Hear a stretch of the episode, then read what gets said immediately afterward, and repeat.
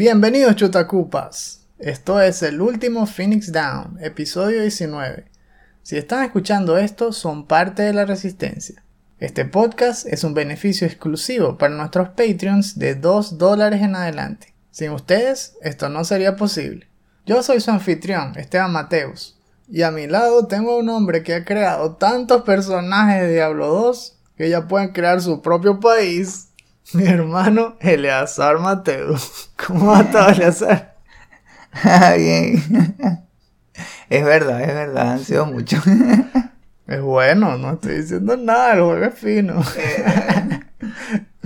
bueno, esta semana vamos a traerles bastantes noticias que tienen que ver con la vida de un juego. Tanto qué tan rápido llega, porque a veces se retrasan, con mucha frecuencia aparentemente. Y también cómo se hace para que duren más, porque no siempre podemos comprarnos todo lo que salga. Y en lo que estamos jugando, volvemos a la casa decrépita de Resident Evil 7 y Eleazar explora Hollow Knight. Pónganse cómodos entonces y vamos a hablar de videojuegos.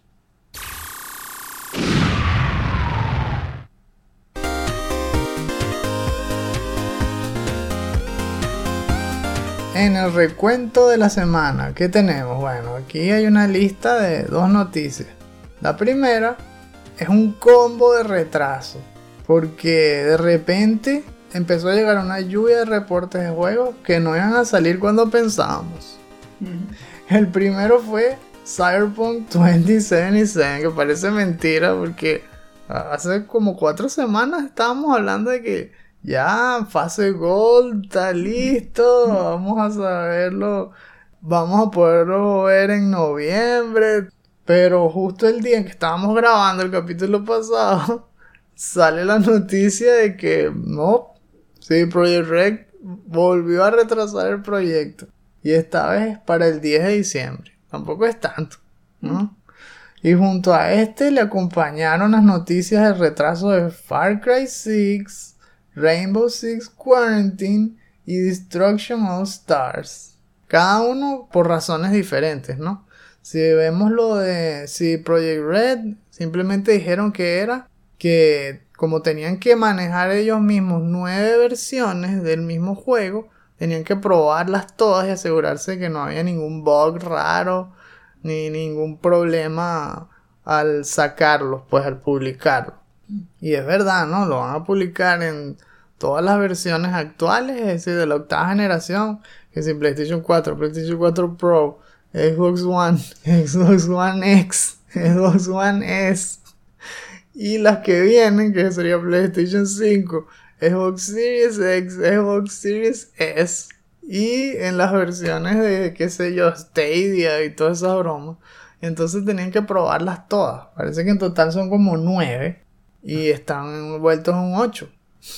Con razón. Son, casi llegan a 10, 10 tipos de, de versiones. ¿Qué es eso?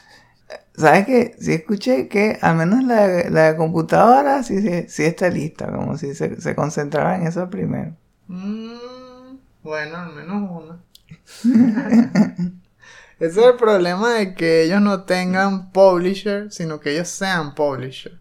Ese es el beneficio, que cuando tú diversificas tu trabajo y el- al que le toca publicarlo es- se dedica exclusivamente a eso, ya tiene esa parte manejada.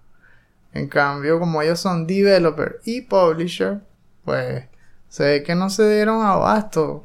Esa fecha tenían que haberla puesto más lejos desde un principio. Tuvieron que hacer crunch para el development y ahora no sé hasta qué punto, pero tal vez crunch para hacer las pruebas y el testing y sacarlo a tiempo a ver el 10 de diciembre. Vamos a ver si lo cumplen o si lo terminan de mandar al 2021.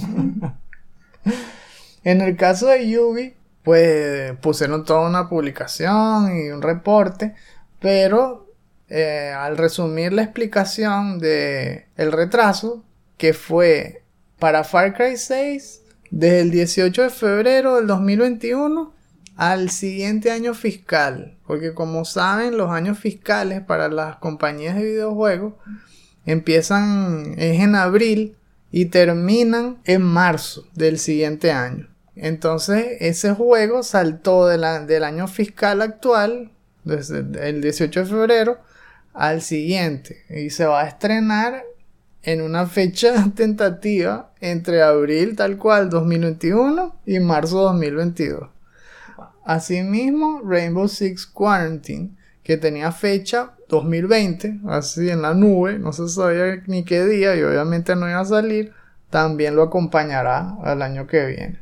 Y aquí pues se debió simplemente a, los retos que les impuso la pandemia, porque se ve que el desarrollo no fue igual, tuvieron que mandar un montón de gente a la casa o trabajando a distancia, más todo el testing, todo este mismo lío que han tenido todas las compañías, lo ha tenido Ubisoft y ni modo, no pueden sacar ese juego tan pronto como ellos pensaban.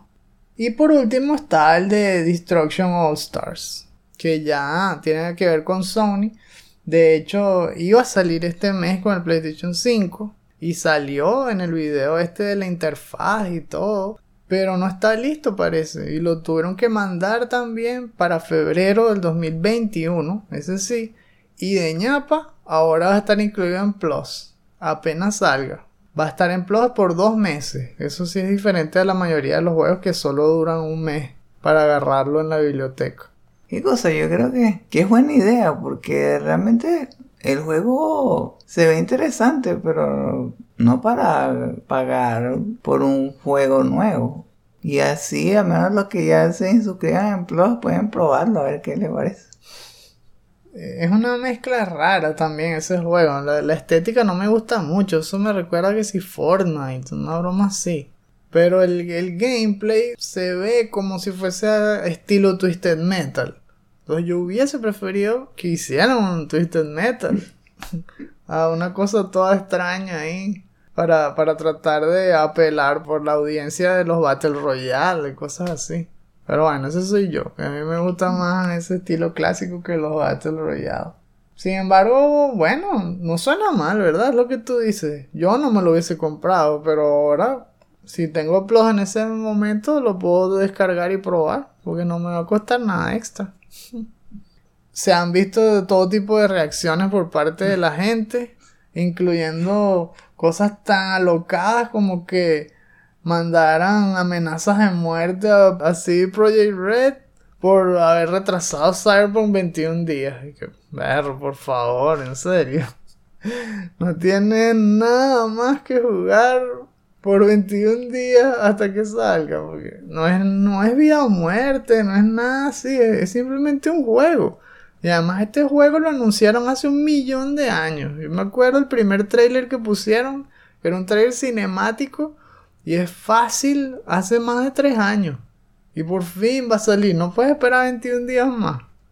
No, vale, no es tan grave. Hay bastantes juegos con los que uno se puede entretener en ese entonces. Y eso también se conecta con el tema de hoy, que vamos a hablar, cómo le largas la vida a los juegos que ya tienes. Ahora, eh, como una nota extra sobre el tema de los retrasos en sí. Como siempre, a todos nos resuena la quote esta de Miyamoto. Cada vez que alguien dice delay, te suena la quote en la cabeza. Que sí, un juego retrasado siempre podrá ser bueno, pero un juego que apresurado será malo por siempre. y tiene razón, los juegos tienen que tomarse su tiempo. Y a veces es chimbo que tenga uno que esperar más, pero eso al final favorece el proyecto, porque deben pulirse los detalles, deben sacarse un mejor producto. Y si eso requiere tiempo, pues que se tome más tiempo. Y además que como estamos comenzando una nueva generación, yo creo que ellos ven, están viendo que la percepción es más importante todavía, porque ahora todo el mundo va a estar concentrado en cuáles son los nuevos juegos que van a salir. Y apenas haya un problema, lo van a recordar por siempre. Como el juego que salió mal cuando comenzó la Next Gen. Y también está el asunto del crunch. Es decir, del lado interno ahora. Del lado de los jugadores es simplemente paciencia. paciencia porque va a salir el juego que quieres y, y va a ser mejor de lo que hubiese sido si lo apresuraran. Pero por el lado de los trabajadores, también, porque si, le, si los apresuras, tienen que hacer crunch. A algunos les parece bien hacer crunch, otras veces puede ser que les afectan su vida familiar y, personal, entonces tampoco es bueno. Lo ideal es que las compañías hagan sus proyectos de una manera que se organice y que salgan las cosas a tiempo sin tener que explotar a sus trabajadores.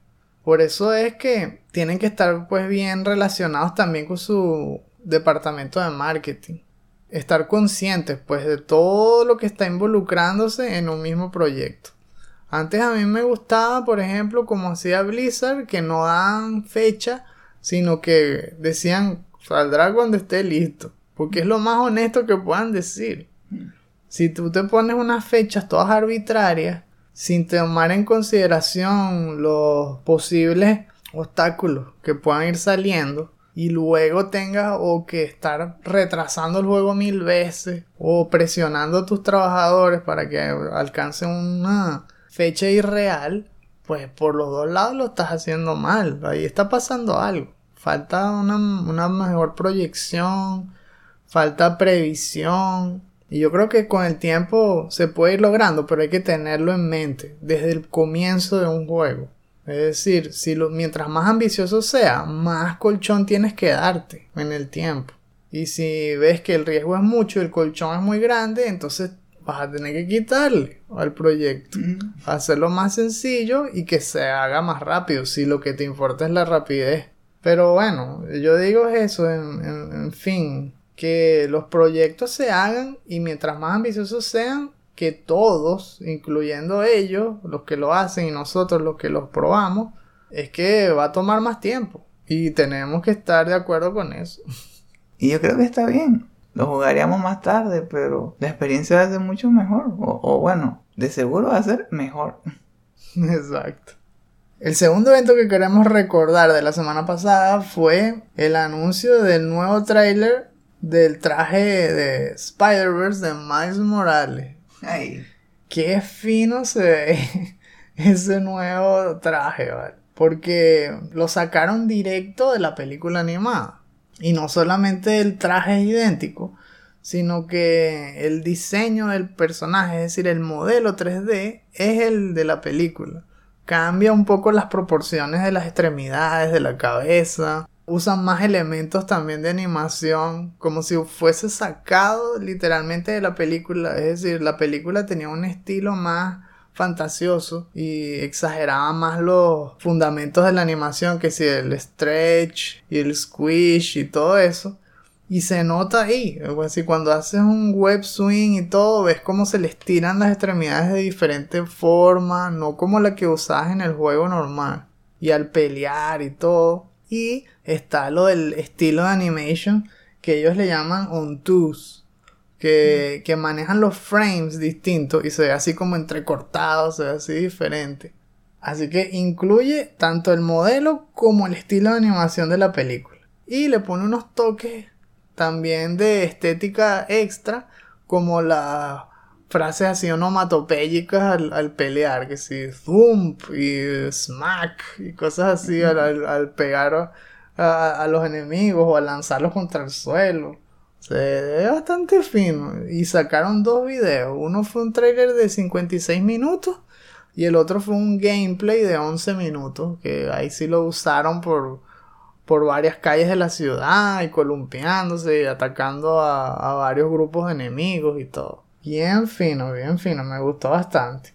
Cuando, cuando escuché que, dijeron que solo pueden dar, que uno solo puede tener ese traje si se compra la versión, si se lo compra apenas sale, que es con pre-order, ¿no? Sí, pre-order. Yo dije, ahí hay una buena razón para, para, para tener que, que pagar ese, ese precio que me parece que se ve tan divertido que uno pueda jugarlo así. Ahí está raro, vale, Por lo que yo lo justifica. Que uno tenga que considerar eso, pa- para todo fanático de Spider-Man, bien difícil que no lo, que no lo considere. De verdad, no, y es inteligente porque justamente esa película le fue tan bien. Le fue muy bien en la taquilla, le fue comprándose en digital, o sea, un montón de personas lo han visto y consideran a Miles como, o sea, consideran a, la, a ese Miles como la mejor versión de Miles. Porque no todo el mundo lee los cómics ni nada, pero mucha gente sí vio esa película. Entonces está conectando directamente esa película con el juego. Súper, súper inteligente. Sí es chimbo eso, que sea ahí obligado haciendo un pre-order. Que como, bueno, como ya saben, la versión estándar cuesta 50 dólares y la versión Ultimate cuesta 70. Eso sí, no es el único bonus pre-order porque también viene junto a otro traje y que el track suit y también un aparato nuevo, un gadget que, y que Gravity Well y unos puntos extras ahí de, de skill.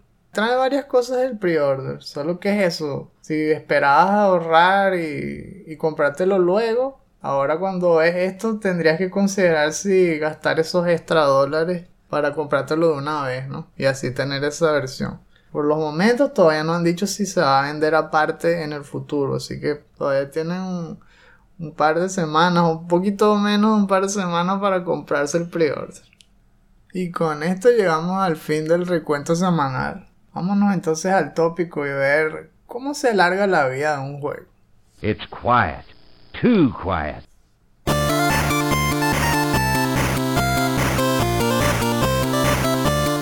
Bueno, para el tópico de esta semana quisimos entonces conversar sobre cómo se alarga la vida de un videojuego. Y como siempre, se puede ver de muchos puntos de vista. Si lo vemos desde el punto de vista de un jugador, es porque no tenemos dinero infinito. y el dinero que, que nos ganamos y que gastamos en nuestra diversión, queremos invertirlo en algo que se aproveche, ¿no? Nos compramos juegos que sabemos que van a durarnos bastante tiempo. Que si uno se compra algo que cuesta caro y además dura muy poco, wow, tiene que ser demasiado bueno para que valga la pena esa inversión. Entonces todos nos valemos de algunos trucos para sacarle ese jugo extra a lo que nos compramos. ¿Cómo hacer que la inversión valga la pena por horas, pues horas de diversión? Así también favorece aprender cómo alargar un juego a los que los hacen. Porque muchas veces los juegos pasan desapercibidos, por más buenos que sean. Y el creador quiere que su juego permanezca, que, que sobreviva a la prueba del tiempo. Entonces también debe saber incluir esas cosas que estimulen a los jugadores a no soltarlo, a seguir aprovechando y seguir divirtiéndose.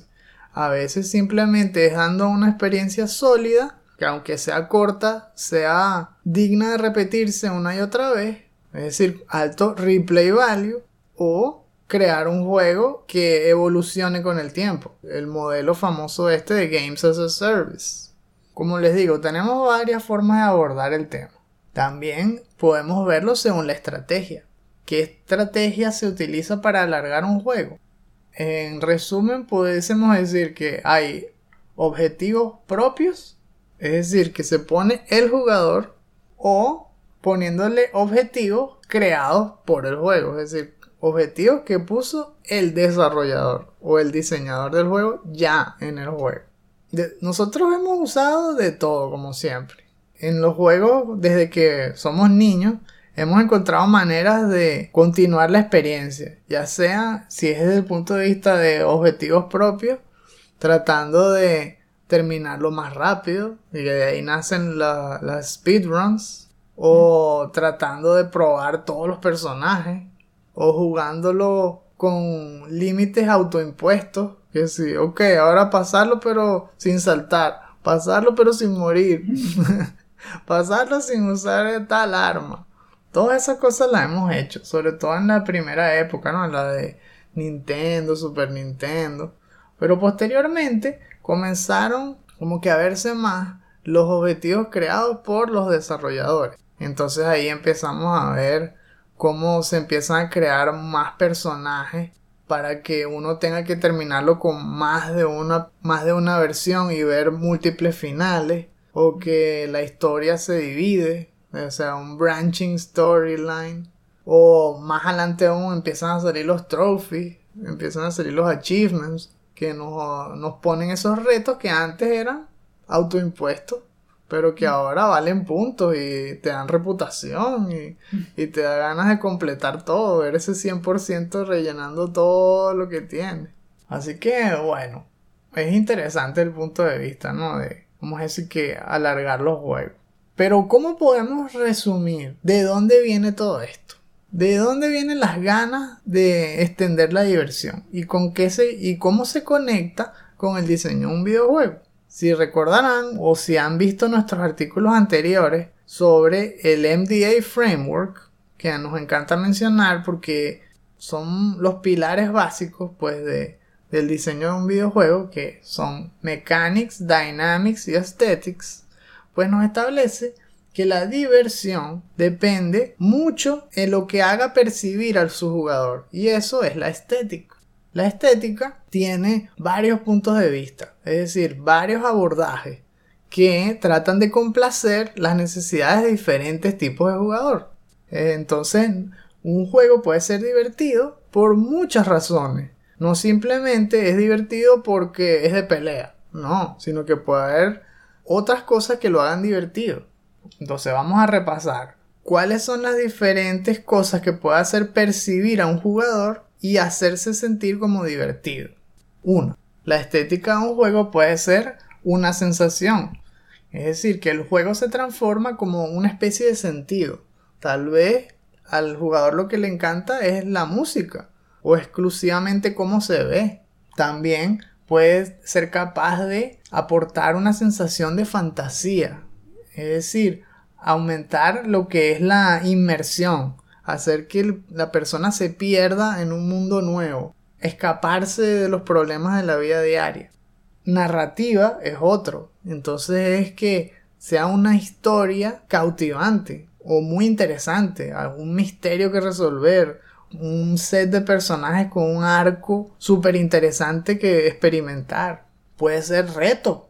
Entonces aquí el juego es divertido porque te ofrece un montón de obstáculos que superar y y tienes que aprender a, ser mejor y, y probar una y otra vez y pulirte hasta que lo logras y lo dominas.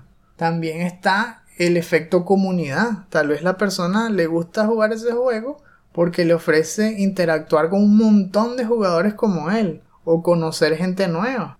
Descubrimiento es el otro. Entonces aquí es que te ofrece un mundo enorme que puedes explorar por horas y horas y descubrir secretos y lugares nuevos y personajes nuevos, NPC, jefes, misiones secundarias, todo eso se incluiría aquí. Expresión. En este caso estamos hablando de que te permita crear y que sea de una manera en que tú puedas plasmar tu personalidad de forma de que ningún otro pueda. Esto tiene más que ver con diseño de personajes, al principio, como siempre, que te dicen que crea tu personaje, eliges que si el género, después eliges todo la, el aspecto, que si cómo es la cara, los ojos, de qué color tiene todo. Eso incluye creación de niveles, creación de misiones, todo lo que tenga que ver con esto, con creatividad e imaginación. Y luego está finalmente lo que es la sumisión, que es el juego como un pasatiempo. Es decir, es capaz de hacerte matar horas y horas y horas. A algunos les encanta jugar juegos simplemente por eso, tipo Candy Crush o juegos incluso como Tetris. ¿Por qué? Porque aquí también estamos empezando a entender que la estética no es una sola. Los mejores juegos combinan varias estéticas. Si volvemos a decir Tetris, pues aporta el efecto sumisión, es decir, el juego como pasatiempo, que se te van las horas, sino también puede ser reto. Pasas horas porque estás tratando de romper el high score. Entonces ahí estamos viendo dos, reto sumisión. Y asimismo vemos otras combinaciones, que si digamos Skyrim tiene narrativa y descubrimiento. Esas son las cosas que, que mientras mejor lo haga un juego, pues tiene más posibilidades de causar ese efecto de diversión. Y mientras más lo logre extender, más dura su vida. Porque esa persona va a querer regresar una y otra vez a disfrutar de esa experiencia. Es decir, aumenta su replay value. ¿En qué forma hemos experimentado nosotros esto de replay value y alargarle la vida a un juego? Yo remontándome, por ejemplo, a la era del Nintendo, infinidad de veces terminando los beat'em ups. Eh, Esos juegos para mí son eternos, porque aunque son cortos, siempre es divertido porque te ofrece muchas cosas que son cambiantes. Los personajes obviamente son los mismos y las formas de pelear, pero como era co-op, me daba también esa sensación de comunidad porque lo jugaba pues obviamente contigo, Eleazar, y también con nuestros primos, lo jugaba con mis amigos y siempre se sentía diferente.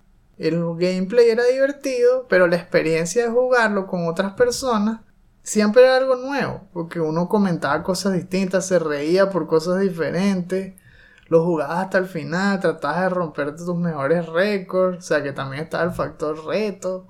Se me vienen a la mente muchos, pues que si Double Dragon 2, que lo jugamos mil veces, los juegos de las tortugas, obviamente, las tortugas 2, las tortugas 3, el proyecto este en Manhattan. De este Turtles in Time, recuerdo que por el solo hecho de uno poder ver a las tortugas de estilo cómic, era, era razón suficiente para pasarlo otra vez. ¿Verdad? Como lo de los Simpsons, que es cuando los maestros se querían comer a los niños y agarraban cualquier excusa. Se le caía un lápiz, ¡oh! Castigado. Una cosa así. Cuando un juego te gusta y el gameplay te captura y tiene alto replay value para ti porque cumple con tus requisitos de estética, encuentras cualquier excusa para volverlo a jugar y siempre lo disfrutas. Eso es cuando el juego, pues realmente en su núcleo, sí conecta contigo. Ahí es donde se siente bien. El problema es cuando un juego está creado para simular ese efecto de estética, pero sin tener en su esencia lo que hace falta. Aquí vemos por qué fallan también muchos juegos de Games as a Service, que creen que simplemente por estar metiendo contenido nuevo es suficiente para que dure 10 años. Siempre ponen esa cifra, 10 años. Pero en un par de meses ya caen los usuarios, ya se desploma todo. ¿Por qué? Porque descuidaron la narrativa, porque descuidaron la exploración, descuidaron un montón de cosas que debieron tener en cuenta desde el comienzo del diseño. Ese también es un tema súper interesante, pero lo vamos a hablar en el DLC del fin de semana. Así que no se preocupen, se, se complementará después. Vamos a seguir hablando de lo bueno. Porque vimos entonces, una de las técnicas era que hacer el juego tan tan divertido que el replay value esté por los cielos. Otra manera de tener esa forma de alargar fue la de objetivos creados por el juego. Y aquí fue donde empezamos a ver que los juegos se volvían cada vez más ambiciosos. Vimos entonces desde la época de Nintendo también cómo nacía Super Mario Bros. 3 y te empezaba a poner que había etapas normales y etapas también escondidas o que valía la pena explorar más y encontrar secretos y atajos y ni hablar más adelante aún con Super Nintendo y Super Mario World. Ese juego tiene tantos secretos y era tan divertido explorarlos todos que te duraba meses el juego. Porque aunque lo terminaras, casi que empezabas otro archivo y lo volvías a hacer todo. Era un vacilón. en cuanto a los otros juegos, bueno, de la serie Castlevania, yo tampoco me canso de jugar Super Castlevania 4. Aunque es corto, es bastante entretenido porque me encanta la estética, la música, me encanta también la mecánica de combate, los bosses. Y por una razón totalmente diferente jugaba más Symphony of the Night. Aquí Symphony of the Night, que era un género totalmente ya distinto porque creó el Metroidvania, la razón tenía más que ver con exploración, porque quería descubrir todos los recovecos del castillo y también el castillo volteado. Lo siento, spoilers, si no lo han jugado hasta el final, pero sí, hay castillo volteado. Así que ahí vemos, pues, de qué se valen los desarrolladores, de qué estética se valen. Claro, como saben, la estética no está sola. es obvio que tiene que estar en- bien entrelazada con la dinámica y con las mechanics. Las mechanics siendo la base del juego, es decir, las acciones que uno tiene que hacer para salir adelante, digámoslo así, pelear, saltar, correr, etcétera, y la dinámica, que es ese ciclo que se va haciendo una y otra vez, que el jugador tiene que estar acostumbrado y que no le aburra. Si vemos que si una dinámica de un juego como Diablo 2, que es un action RPG, vemos que si la dinámica es salir de la ciudad, matar eh, demonios, luego matar jefes, acumular loot, identificarlo, volver al pueblo, vender lo que no es, agarrar oro, comprar más pociones, volver a salir hacia afuera, ¿ves? Eso es una, una dinámica, eso es una dinámica de juego. Y cada juego tiene su propia dinámica. Si las mecánicas están bien hechas, la dinámica es entretenida y la estética entrega esa sensación de diversión, el juego dura más y tiene más replay value. Mm. Hablando un poco, un poco más de, de Diablo 2 que me acabo de recordar, que yo veo que, que fui como por fases. Primero era, quería explorar todas las clases, todos los tipos de clases. Después, cada clase tiene como su, como tres categorías de, de habilidades, explorar cada, cada categoría. Pero siempre era enfocado en pasar el juego. Pero más adelante terminó siendo como que, ajá, bueno, ya lo he pasado varias veces, pero lo que me interesa es ver qué tal si esta habilidad matara de un golpe a este jefe. Entonces el juego termina ahí. No, no tendría que llegar hasta el final, pero es nada más para explorar esa posibilidad. Si lo mató, ok, save and quit. Vamos a hacer otro personaje. Y yo creo que eso ayuda bastante el juego, ¿verdad? Es poder crear un nuevo personaje, que de paso es buenísimo que uno pueda ponerle el propio, su propio nombre. Puedes hacer que tenga que ver con la habilidad que quieres explotar. Y bueno, darle sus propios retos y decir, él es el personaje que, el único que hizo tal cosa. Eso lleva bastante a juegos como ese porque está ese, o sea, que parte de la dinámica es crear un nuevo personaje e intentar otra cosa. O sea, es como una dynamic más grande, un ciclo más grande dentro de todo, ¿no? Y bueno, y por otro lado estaba pensando en juegos como Mega Man X, que no creas nuevos personajes, siempre tienes el mismo, pero el reto, por ejemplo, es cuando uno se da cuenta que si pasa una etapa, puede cambiar las, las siguientes etapas, dependiendo de cuál jefe venciste. Que, por ejemplo, el orden normal es que uno comience con el, el pingüino, el, el jefe que es el, pingüino. Y después, ahí es que uno agarra el poder de, de congelar y va a la, a la del mandril, eh, la electricidad. Pero, eventualmente uno llega a la etapa del elefante. Flame Man. Es, es, es. Entonces, si uno mata al pingüino primero, entonces esa etapa es, eh, está como, es como una fábrica abandonada. Es más fácil moverse de un lugar a otro. Pero si uno no mata al pingüino primero y va directo a la, de- a la del eh, es como si fuera completamente nueva y más bien tienes que tener cuidado de no caerte a la lava porque hay fuego por todos lados y te cambia totalmente la manera de, de explorar la etapa y, esquivar los obstáculos y pelear contra los enemigos que te salen por ahí.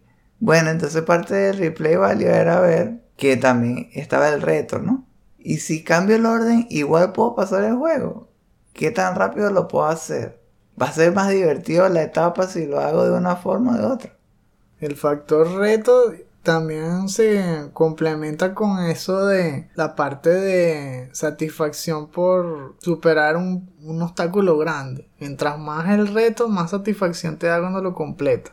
Y eso a veces te hace jugar mil y un veces un mismo juego, dándote paliza y tal. Bueno, si no se ve la serie Souls, está, esa está basada completamente en eso. El juego dura horas porque vas a morir un millón de veces hasta completarlo. Y después ves que los que lo juegan lo terminan rapidito. No dura mucho. Si fuera un poco más fácil lo terminarías en un 2x3. Pero como es tan difícil, pues lo juegas una y otra y otra vez hasta poder completarlo. También está el factor de premios. A veces el reto está acompañado de un reconocimiento y te dan armas nuevas. Entonces vemos como hicieron en Resident Evil, en la parte de Resident Evil 2, Resident Evil 3, que cuando uno lo va terminando se destapan a veces armas que, o trajes que puedes usar en el siguiente playthrough.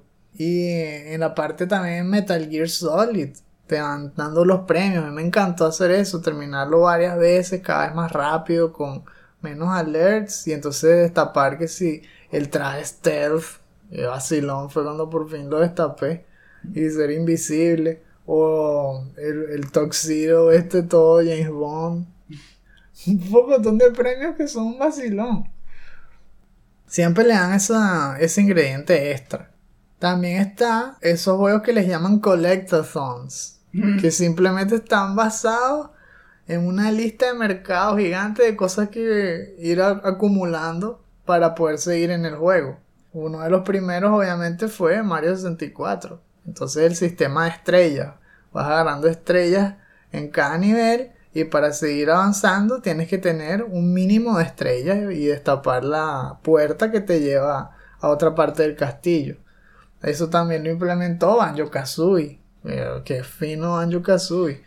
Tiene un montón de cosas que coleccionar, desde elementos que te hacen tener más vida, al estilo corazones de Zelda, como piezas de jigsaw o para armar puzzles y destapar nuevas etapas. Eso también son entretenidos. Y empiezan, uno, estimulándote la sensación de descubrimiento para explorar los mundos y tal. Y después evoluciona a reto. Porque entonces cuando ya te sabes todo, ahora es voy a hacer todo 100%, pero en menos de tantas horas. Cosas así. Entonces el replay value cambia por una estética distinta. Te va dando sensaciones distintas con el pasar de los tiempos. Es decir, casi que como un buen vino se va añejando el juego. se añeja la experiencia. Otros que yo he jugado eternamente, casi que hasta el punto de que yo mismo tengo que obligarme a dejar de jugarlo porque hay que jugar otro juego. Son esos de estilo Bethesda como Fallout 3 o, o Skyrim Oblivion. No, qué pasaba esos juegos. Que el mundo es tan grande y, y tan detallado que puedes pasar horas y horas y horas, meses jugándolo, revisando cada parte del mapa, jugando tantas misiones secundarias disfrutando de las mecánicas que son tan divertidas que si probar todos los hechizos contra todos los tipos de enemigos. o cuando llegas en, en, los casos de Oblivion, que si a la Mages Guild y puedes empezar a crear tus propios spells, es comiquísimo. Hacer esas combinaciones todas brutales. a mí me gustaba hacer que si combinar una millonada de daño de veneno con Petrify o fuego, una arma así, y que todo sea con el toque. Entonces me volví invisible y luego le tocaba el hombro a los enemigos y se petrificaban y le daba veneno y todo y morían inmediatamente. Y que wow, qué muerte. Pero son esas cosas que te permiten eso, satisfacer tantas cosas al mismo tiempo. Descubrimiento, expresión, el reto, todo en una sola fantasía en ese caso, porque estás metiéndote en ese mundo de lleno. Esa exposición de el montón de razas y, zonas y un montón de cosas que aprender. Es increíble. Y vemos también entonces el ejemplo de no solamente juegos que ya tienen en sí todo lo que necesitan desde que te lo compras, es decir, que ya vienen con un mundo enorme, ya vienen con buenas mecánicas y todo, sino esos que van creciendo, que les van metiendo contenido, que es lo que muchos aspiran, como dijimos antes, eso de Games as a Service. Y uno de los más exitosos de los últimos años, sin duda, fue Grand Theft Auto 5. Y ahí vimos cómo cambió la política de Rockstar, que hacían juegos single player, súper detallados, cada, qué sé yo, 7 años. Y ahora desde que vieron el éxito que tuvo Grand Theft Auto Online, casi que ah, ya no vamos a hacer más juegos. Porque son tan exitosos que la gente no lo para de jugar. Lo único que hacen es actualizarle las misiones y cosas que se puedan hacer online Pero el juego sigue siendo el mismo. Y es increíble. Todavía, ni de casualidad, están haciendo Grand Theft Auto 6. Porque el online ha sido tan exitoso que el 5 ha salido en toda broma y va a seguir saliendo. Salió en PlayStation 3. Luego, un año después más o menos, salió en el 4. Pasó toda la generación.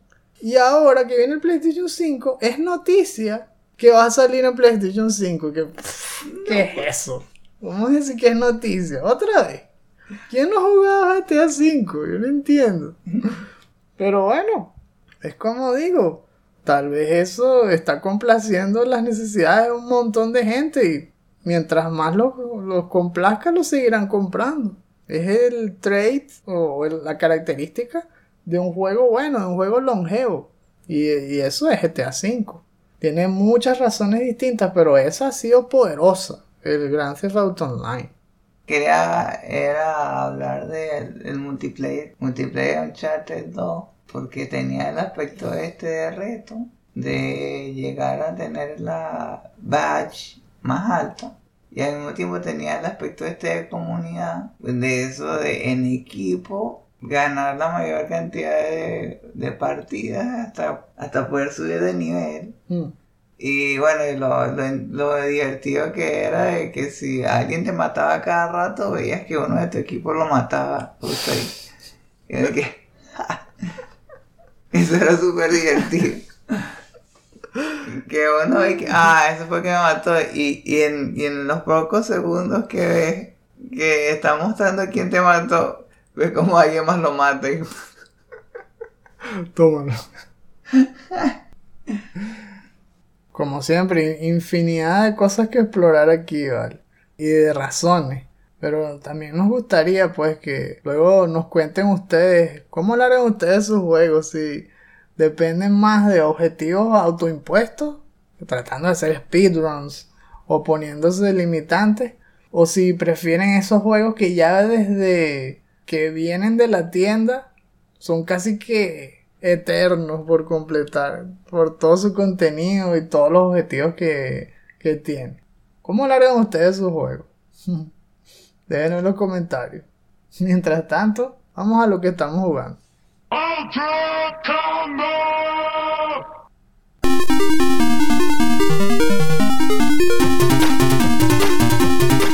Aquí en lo que estamos jugando, vamos a regresar a Resident Evil 7 en mi caso, eso fue el que jugué otra vez. Y esta vez fue para terminar de sacarle el platino, sigo ahí. Se repite, ¿verdad? Yo creo que eso es uno de los que de los estéticas que, que a mí me llaman la atención, lo de completar la lista de mercado. Porque la otra vez fue Overcooked, ahora estoy con Resident Evil 7, que me falta el platino, me falta poquito. En este caso lo hice para terminarlo en menos de 4 horas. Y bueno, estuve viendo varios speedruns para aprender las estrategias y las cosas que se repiten. Y me pareció curioso porque un mismo juego cambia muchísimo dependiendo de la razón por la que lo estás jugando. Cuando lo jugué yo por primera vez, estaba yo envuelto en la narrativa, disfrutando cada detalle, explorando cada etapa lentamente, revisando todo lo que se pudiese revisar. Donde salía una X, le daba X, que abriera la nevera, que abriera la olla, no sé qué al principio. Aunque pasaban puras cosas súper desagradables. Pero lo hice igual como que para que estuviera esa inmersión completa, ¿no? De conectarme con el personaje y qué es lo que estaba viviendo y tal. Pero jugarlo para terminarlo más rápido te hace ver el juego súper diferente. Es casi como volverte niño y empezar a ver el código de Matrix. Es así, empiezas a ver el velo detrás de la realidad y ya el juego se transforma en otra cosa. Una anécdota así súper obvia de esto fue cuando llegué en Resident Evil 7 a la casa que queda afuera, la casa que queda como cerca del pantano, que es donde vive Margaret, que es la mamá. Que, ahí todos están locos, pero la mamá es mega loca, que se transforma con una araña gigante, una cosa así. Pero Cuando lo jugué la primera vez, pues hice la, el cassette de Mia, que es la esposa de Ethan, del protagonista, y ahí uno tiene que estar escondiéndose de Margaret, y si te atrapa se acaba, y todo esa broma. Y luego entonces te ponen casi que en el mismo escenario, y uno obviamente empieza a esconderse, empieza a replicar lo que viste en la cinta de Mia. Porque equivocarse en esa misión de stealth implicaba fail. Te mandan otra vez a repetir la cosa. Y bueno, uno lo aprendía casi que por, por correlación. Solo que ahora cuando uno lo juega en el speedrun se da cuenta de un montón de cosas, como que no necesitas ver el caso de mía. Uno. Dos, no necesitas esconderte de Margaret. Porque la tipa tiene una AI terrible. Y entonces como tenía que hacerlo rápido, era se volvía casi un cero a la izquierda. Más bien Tenía que ir corriendo por todos los pasillos, abriendo todas las puertas, haciendo ruido. Y hasta a veces le pasaba por al lado a Margaret. Y Margaret no me atacaba, sino cuando ya estaba saliendo del cuarto. Y decía algo como que, there you are. Una broma así que, sí, sí, Margaret. Era todo que pasaba por al lado mil veces. Margaret, Margaret, ajá. ¿Cómo estás, Margaret? Sí, ya. Estoy agarrando la llave, ahora voy para allá. Ya me voy, ya me voy. y no por eso dejaba de ser entretenido, sino que simplemente me estaba entreteniendo, pero por razones distintas.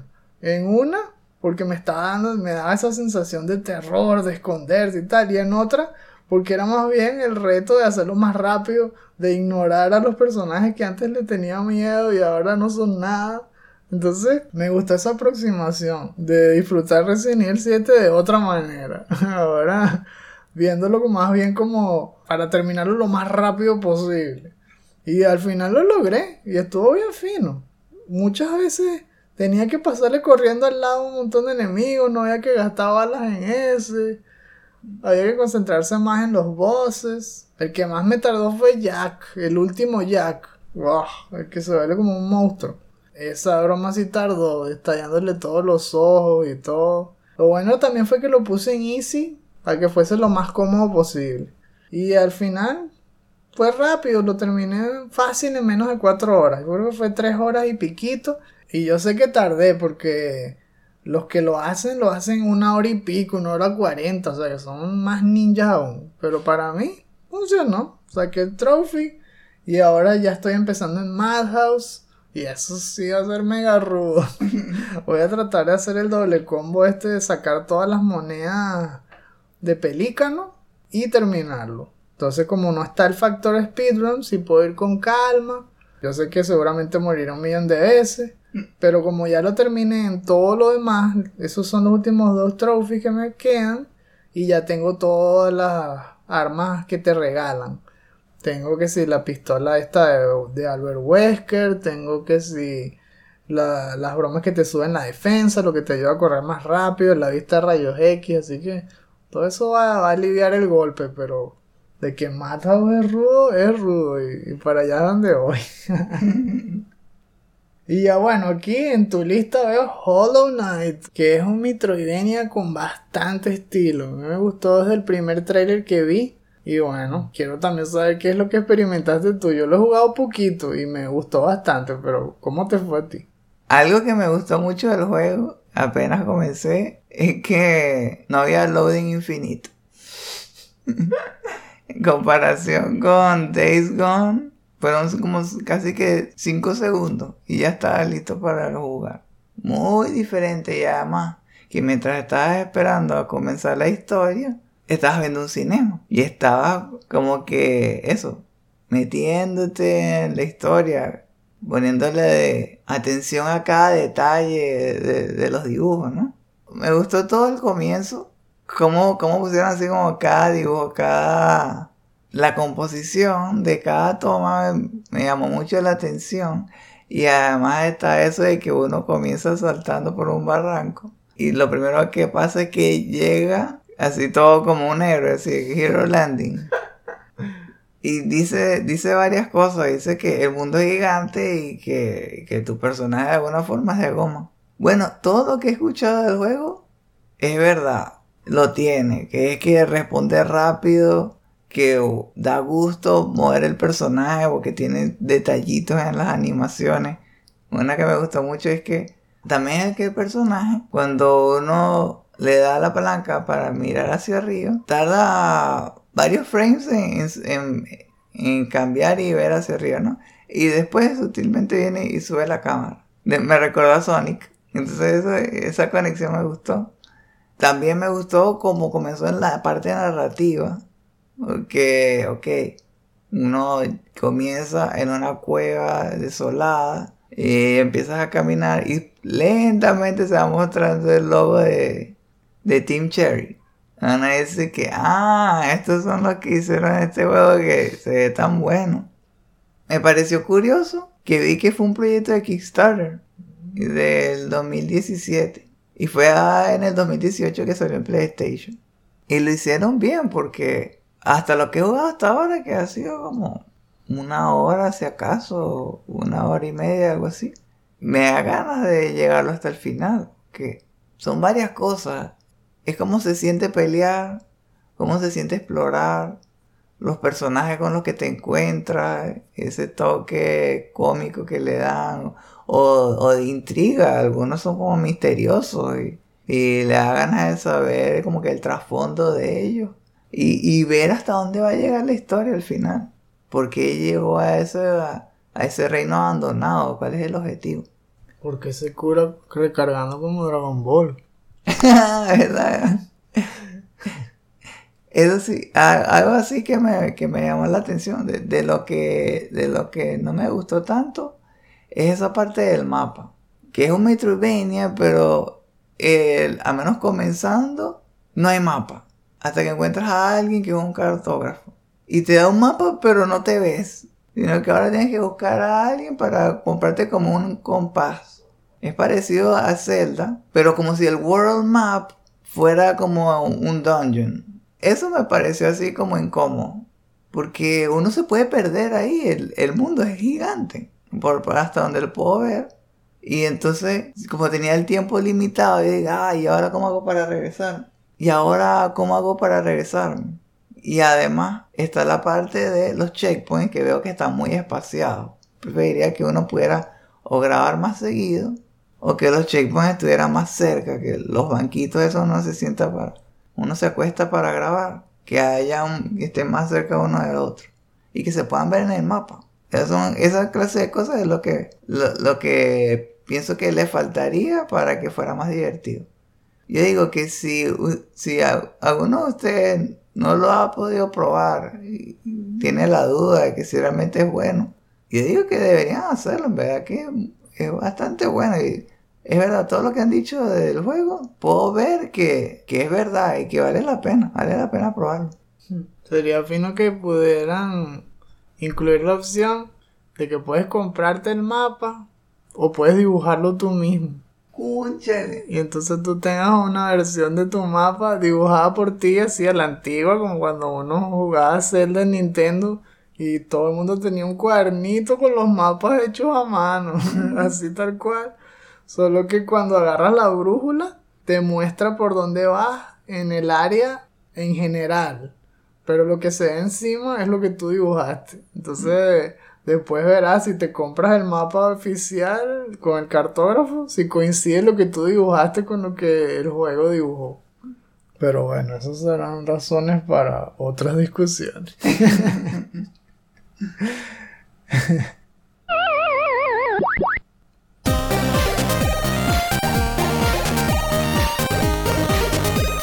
Ya estamos cerca del final, pero se te olvidó. Llegamos entonces a la parte de shoutouts de nuestro programa, donde como siempre les vamos a recomendar algo interesante, algo que les pueda gustar o que les sirva de munición para sacar conversación con sus seres queridos con sus amigos. En este caso yo les voy a recomendar como cosa rara otro video. Esta es del canal Archipel Caravan de YouTube en donde conseguí una mina de oro de entrevistas a un montón de personalidades en la industria de los videojuegos. En este caso estuve viendo la entrevista a Shinji Mikami y es de dos partes. La que les estoy recomendando es la parte 2. Entonces se llama Shinji Mikami Part 2 An Eclectic Journey. El enlace obviamente en la descripción, ¿no? Y este me encantó porque mostró un Shinji Mikami más transparente. Estas entrevistas lo, lo hacen ver más humano. Porque él cuenta cómo empezó desde cero ahí en Capcom. Después cómo fue involucrado con Resident Evil. Y todo su trayecto, cómo evolucionó hasta convertirse en productor. Cómo después qué pasó cuando se hizo famoso. Y luego su relación con Hideki Kamiya fundando después Clover, eh, Platinum Games. Es interesantísimo. Y habla de incluso de, cosas que uno no, uno no piensa, como que a veces eh, crear un juego tiene mucho más que ver con otros representantes de la compañía y no con él. Ahí dice que Resident Evil para él fue como un trabajo, es decir, él tuvo que complacer muchas de las cosas que le pedían los jefes. No era exactamente el juego que él quería hacer, pero lo hizo porque era su trabajo. Y en cambio, él dice que el único juego que él hizo, que era exactamente lo que él quería hacer y como quería que fuese, fue God Hand. y ese juego no tuvo muy buena venta ni nada. Pero él dice que en parte se siente súper culpable y en parte le encantó porque es el juego que hizo como si fuese hecho para él. Que, que fuese divertido para mí. Que me gustara a mí. Y cuando lo criticaban, decía, bueno, es que este juego no es para ti. y siguió haciéndolo así. Por eso fue tan alocado. Con un humor rarísimo. Personajes raros y e, es curioso ver que ese es el verdadero Shinji. No es el genio del horror, es un tipo más extravagante, que le gusta el humor, que le gustan esas, esos juegos de pelea, estilo anime y estilo exagerado. Y me gustó ver eso, porque muestra más humildad, muestra varias facetas de un personaje que todos pues tenemos en alto, pues, ¿no? En, los pedestales de los desarrolladores. Y es, bastante curioso ver todas sus historias, todas sus anécdotas y lo que piensa hacer en el futuro y lo que pensó cuando creó su estudio nuevo, el Tango Gameworks. Bueno, digo estudio nuevo, pero es de hace 10 años, ¿no? Pero que ya está empezando a dar frutos y todo, lo de el Within y todo. Y él básicamente piensa que él está montando las semillas para que nuevos directores se hagan famosos. Porque como obviamente hoy en día todo viene por nombre y por referencia, se, cuando uno busca trabajo, bueno, mínimo cinco años de experiencia. para cosas que uno nunca ha hecho. Y él también lo ve en la industria de los juegos. Entonces él creó ese estudio para ser el mentor de la nueva generación y ayudarlos a que obtengan proyectos ahora, mientras están creciendo, gracias a que él está en el estudio. Pero sabiendo que el talento de ellos vale y que ellos van a ser los famosos directores del futuro. Entonces es interesante y yo creo que les va a gustar. Si les gusta, bueno, si quieren continuar con la vibe de Resident Evil que comenzamos la semana pasada y ahora lo quieren conectar con esto del futuro de, de un videojuego y cómo diseñarlo bien y todo, vean lo que está con estilo este documental. ya que está interesante, me, da ganas de verlo también, a seguir también con la vibe de Resident yeah. Lo que voy a recomendar es otro video de YouTube. Esta vez es una animación. Y es una animación relacionada justamente con Hollow Knight. El youtuber que lo publicó se llama Dark Main The Werewolf. Todo pegado. ¿Cómo? No sé por qué se llama así, pero los dibujos les quedan bastante buenos. Y se trata de una escena que parece que pasó o que se imaginó que pudo haber pasado antes que comenzara el juego. Hmm. Y tiene que ver con como una niñita y una persona mayor y parece que están en un castillo. Y lo que más me gustó fue la piel, me gustó así como que cómo representaron bien cada personaje, da, gusto, es una escena así, agradable te deja con las ganas de que siga, pero la verdad es que dura poco, es un poco más de un minuto, un minuto, 14 segundos, algo así. Entonces, si les gustó Hollow Knight, si ya lo jugaron, más que todo se lo recomiendo a ustedes porque en teoría hay algo ahí como spoiler, no sé por qué. Yo que solo lo he jugado un par de horas, yo pienso que no vi nada así. Wow. Pero más que todo spoiler, si leen la descripción. Así que hagan lo que hagan, no lean la descripción. El video se llama Little Hornet Hollow Knight Fan Animation. Wow, mega spoiler. Bueno, no, no, no sé, yo tampoco lo he terminado. Ah, sí, bueno, con que escriban eso es suficiente, pero al final pone el mismo nombre del youtuber. Del video, lo único que pienso que le faltó es que las animaciones fueran más fluidas y que los dibujos se vieran más pulidos. Pero parecía como un sketch, algo así como una idea. Que todavía le faltaba llegar a la fase final. Pero la idea como tal, las bases me gustaron. Véanlo.